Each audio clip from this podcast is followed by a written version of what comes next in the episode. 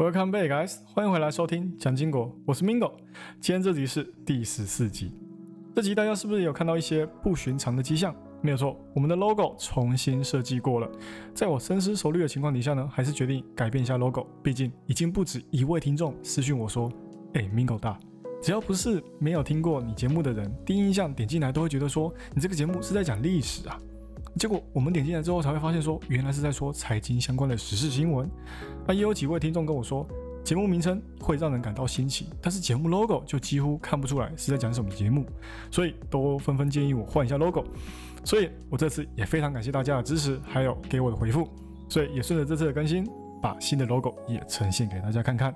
那不知道大家还满意吗？啊，有任何想要跟我说的话，都可以透过我的 Gmail 或者是苹果的 iTunes 回复功能给我任何回应，我都会再依照你们给我的回应去做出任何的更新。那这集的话，也就跟前面一样，先给各位朋友们来一个我自己对于经济的不专业剖析。那现在呢，不管是银门事件，还是细谷银行，又或是 Signature Bank。跟 FRC 第一共和银行或是瑞信，在一连串的爆发出资产危机的风暴之后呢，每一个人都人心惶惶嘛，都不得不提防一下自己的荷包。在国外，这些银行有账户的朋友们不放心的，就转到更安全的大型银行去就好了。那现在来看呢，不管是联准会还是 FDIC 美国联邦存款保险公司呢，都看得出来是要极力去保下这些粗暴的银行。那系统性的风险呢，也就是跟零八年的雷曼相比的话呢，我认为已经不太可能发生。那时候的雷曼是政府轻视之后的危机，而不选择救雷曼，才会有之后的雪崩。那现在的政府机关呢，在第一时间就马上的介入，联总会还推出了银行定期融资计划 BTFP，让可能会出现坏账，或者是变成下一个站在风口浪尖上的银行们，能够不用贱卖手头上那些赔到脱裤的债券资产，也同样。可以跟联总会借同借到同等值的贷款。那现在联总会也公布了，透过 BTFP 这个计划借出了将近一百二十亿美元。那这还不算完哦，透过贴现窗口，总共借出了一千六百亿美元。或许哦，你们听到这边还不以为然，可能还会觉得说，那零八年呢？那时候肯定比现在借的还要来得多吧？哦，没有哦，这次是历史新高哦！而且在上上礼拜贴现窗口借出去的只有四十八亿，这礼拜就直接借出了一千多亿啊！之前零八年次贷风暴借出去的钱总共一千一百亿左右，还不如这一次一周借出去的钱还要来得多啊！啊，对于不熟悉贴现窗口这个名词的人呢，我来解释一下，这个贴现窗口呢是联准会的。流动性专用的工具，那银行们可以透过他们手上的债券来借钱，但是这个呢，跟最新的 BTFP 窗口呢就不太一样了，哦，并不会因为你拿多少来抵押，我就给你多少，是会有一定的折价的，哦，就跟你老妈哦在市场买菜是一样的，老板就明码贴价了一百块，而你你老妈呢就非得把价格砍到八十块才甘心把它买下去。哦，把你老妈想成贴现窗口这样就好了。那 BTFP 呢？它就比较佛心了，完全不会折旧你的抵押物。你拿多少来跟我抵押，我就借给你多少。但是利息同样不能少。哦，跟进现在的终端利率四点五八。那除了这两个联准会的工具之外呢，接手 SBB 系股银行的 FDIC 也同样借出了一千四百亿美金。那这些钱都是给一些已经出问题的银行提供一些资金的上面的流动，那全部在这加在一起呢，呃，各位也不用算了哦，政府机构总共借出了超过三千多亿，啊，就只是为了稳住银行业哦，啊，结果联准会原本想要让市场流动性缩小，也就是缩表政策，现在反而又扩增了四千亿出来，啊，真的是乌夜偏逢连夜雨啊，啊，现在大家都在担心。银行会不会又出现问题？那除了转向更有保证的哦大型银行之外呢，就是寻找其他的避风港。像是这一周有在关注币圈的小伙伴们啊，就可以注意到，银门事件呢，并没有想象中的还要来的恐怖。也因为哦币圈市场是二十四小时不间断不关门的交易市场，所以消化坏消息的速度也相对的比较快。那也有很多人呢，抓到这次的利空不看空，马上进场给它抄底。那在爆发危机开始止跌了十趴啊，短短两天的震荡之后呢，就马上搭车北上，到今天已经涨了将近四十趴，而且看起来涨势还没有停止哦。网络上也可以看到很多人在说牛市回春啦。我还有朋友趁着这次的危机，直接去信贷一大笔出来啊，多大笔我不能说啊，反正很大笔就对了。他跟我说，赢了信义买房，输了大不了回去打工。啊有这样的勇气也是好事，至少现在看币圈的状况呢，还会再牛一段时间。哦，讲回来经济，联准会下一步到底会怎么去操作呢？哦，下一次的加息或者不加息，对股市来说又会怎么表现？那继续下继续升息下去的话呢？哦，银行的暴雷事件虽然在政府的保护之下呢，再次发生的概率已经降低了，但是不免还是会有影响到其他的行业。那不加息的话呢，股市可能会再次的崩跌，因为这可能意味着背后会有更大的问题啊。那你们自己觉得这次的计划实施，从某种意义上到底是不是 QE 呢？哦，这种问这个问题呢，可以让大家好好的思考一下。那星期五美国的十五日波动率相对会比较大，我们就不重点关注。我们来看看这个礼拜的一些走势。美元下跌啊，为什么美元会下跌？啊，这次引发的危机呢，从市场外的观点看的话呢，就是仅限于美国国内发生的事情，对不对？所以对于美国经济或是美元来说呢，自然就是一个利空。那大家都把资产往外移，当然就会下跌。而反之，如果是一个全球性危机，大家都在同一条船上，那美元自然就会变成避风港。啊，毕竟能随手就印钞，而且还不用担心印太多，也就美国大哥了。那至于美股呢？标普五百跟纳斯达克在过去一周是涨的，为什么呢？是因为现在的危机都是围绕在因为利息上升，这些银行没有风险控管而导致的。银行类股只要在联准会都可以持续掌控局势的话呢，他们的盈利在未来会比较有利。那黄金跟加密货币呢？黄金上涨就不用说了，哦，妥妥的避风港啊。那加密货币为什么也会被当成避风港呢？哦，因为过去几个月以来哦，黄金跟加密货币非常的契合。你涨我就涨，你跌我陪你一起跌。所以，就如果说今天整个市场认为黄金是一个避险资产，那回头看看加密货币市场，就可以发现说，加密货币紧跟其后。那起码我们从价格反映出来呢，哦，这个相关性来看，加密货币也存在一定的避险功能啊。而且这次的风险呢，目前来看都是集中在银行业。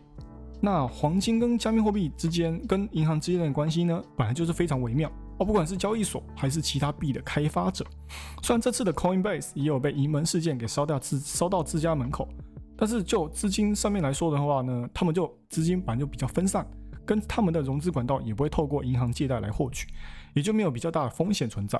那 Coinbase 呢，虽然也担心放在里面的几百亿拿不回来，但是他们也在第一时间马上出来撇清关系，赶快找到下家银行来顶替移门，又加上政府的马上介入。也让加密市场的恐慌呢瞬间消失。其实我自己看到现在哦，反而会觉得说，美国经济就算未来真的会衰退好了，那也只会来一个非常浅的衰退啊。那随后呢就可以把通胀给压下来。啊，原因是因为呢，呃，这次的危机或多或少都会对市场上的消费者对接下来整个经济的形势都有悲观的看法嘛。啊，也会对未来如果又有公司被暴雷啊，产生一些危机感。那现在你只要打开电视或者是电脑，转到金融财经的版面哦，不管你怎么看。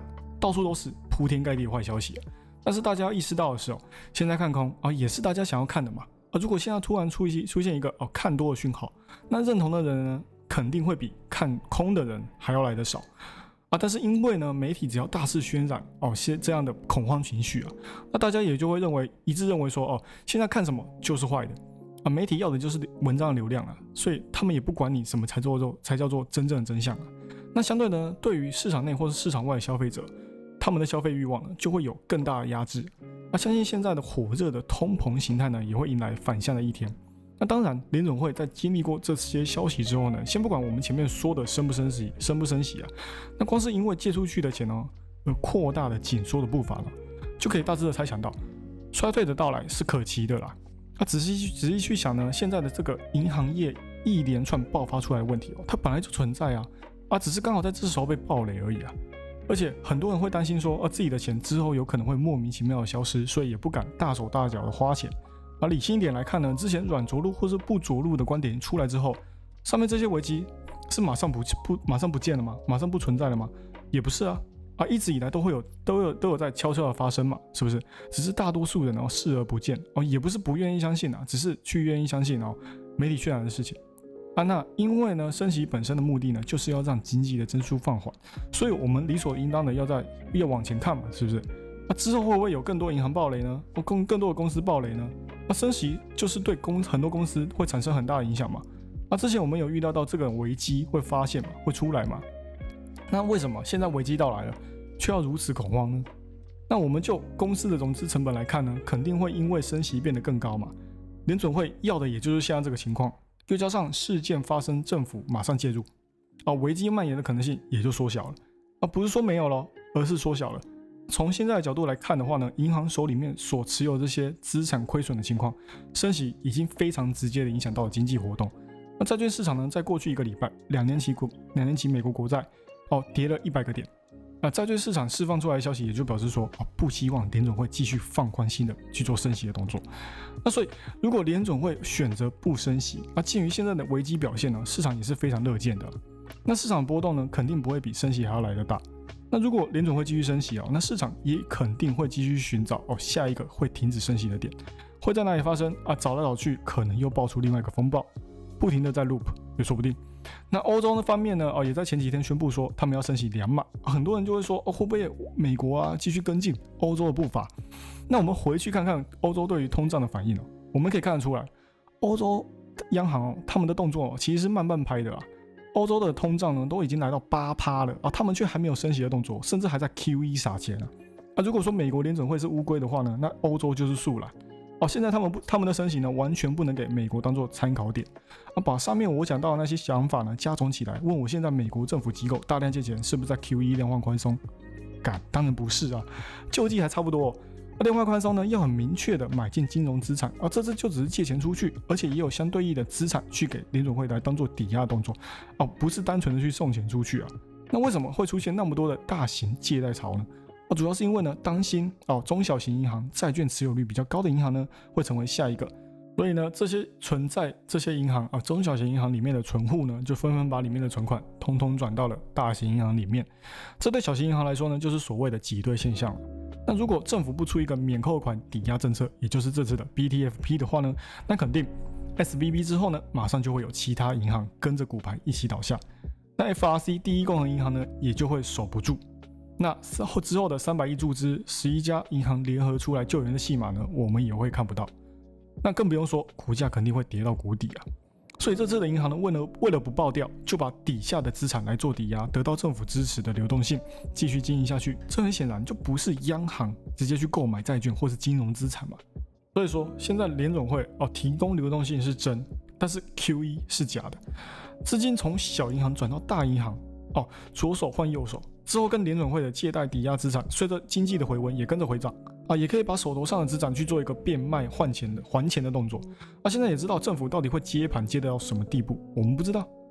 啊，目前的话呢，只要有政府资助啊，有困难啊，政府都会出来帮你。啊，总之呢，系统性的危机呢，他们的风险是越来越低了。但是我们同时呢，又不能轻视掉这样的危机啊，因为毕竟现在的核心同盟已经超过百分之五的事实是存在的。所以现在只要在银行事情没有那么严重之后呢，费的或许可以升息一码。但是后面如果还是继续爆发的话呢，联总会也可以说哦会继续的升息，但是会放缓升息的力道。那我们再来看一下瑞信哦，上礼拜才说瑞信可能会爆啊，结果还真的出事了。一开始先是瑞信的大股东沙特国家银行的董事长表示说，他们不会再继续提供资金给瑞信。那原因是什么啊？不是因为他们不看好瑞信，或者是要进行撤资的动作，而是因为法规的问题。他们已经名义上持有瑞信将近九点九趴的股份。只要超过十趴呢，就会面临一些合规的问题。简单来说，就是因为我们不能持有太多，才不能继续注资给瑞信。那继续买进股份的话呢，一些监管部门就会上门找我们喝茶。啊，结果也就是因为他们这样说，就让瑞信倒台了。消息一出，哦，瑞信直接跳水了三十八。啊，大家都认为说，啊，都觉得说，这可能是瑞信已经撑不久了的消息。所以沙沙特呢才会这样说。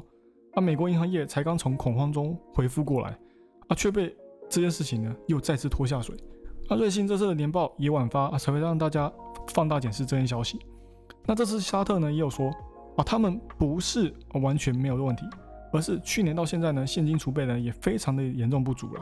那资金流流出的速度呢，也非常的快哦，到现在呢还没缓下来。那接下来又被自己的最大股东沙特国家银行说啊，他们不会再注资，所以呢，这件事情呢也就理所当然被当成是啊，你出事的，就算我做救命神，我也不会救你啊。那这件事情呢被放大检视之后呢，两边哦都叫都出来说啊，大家放宽心哦，一边说我们很安全不会出事，那另外另外一边呢说他们现在很健康，也不用我来救。那现在来看呢，瑞士央行准备随时进场。啊，拉一把瑞信的消息呢，也一部分着实说哦，瑞信就是有问题，但是也亏瑞士银行呢准备要接盘了，让围绕在瑞信身上的危机呢有稍微缓下来。但因为瑞银有很多业务上的关系啊，是跟瑞信是有直接冲突的，所以最后真的要出售的话呢，可能也会是把自己分解之后再卖出去吧。那抖音可能真的难以在美国继续经营下去了。拜登政府说，除非你跟中国的母公司啊字节跳动确实的拆分开来，并且业务上互不相往来，变成独立公司在美国运营，不然我就会把你从美国除掉。那在这之前呢，我们就有聊过关于抖音的一些消息了。那抖音在美国叫做 TikTok，但是名义上呢，它也是跟中国的字节跳动公司呢是同一家公司，所以在美国的所有数据呢都会相同的回到中国去。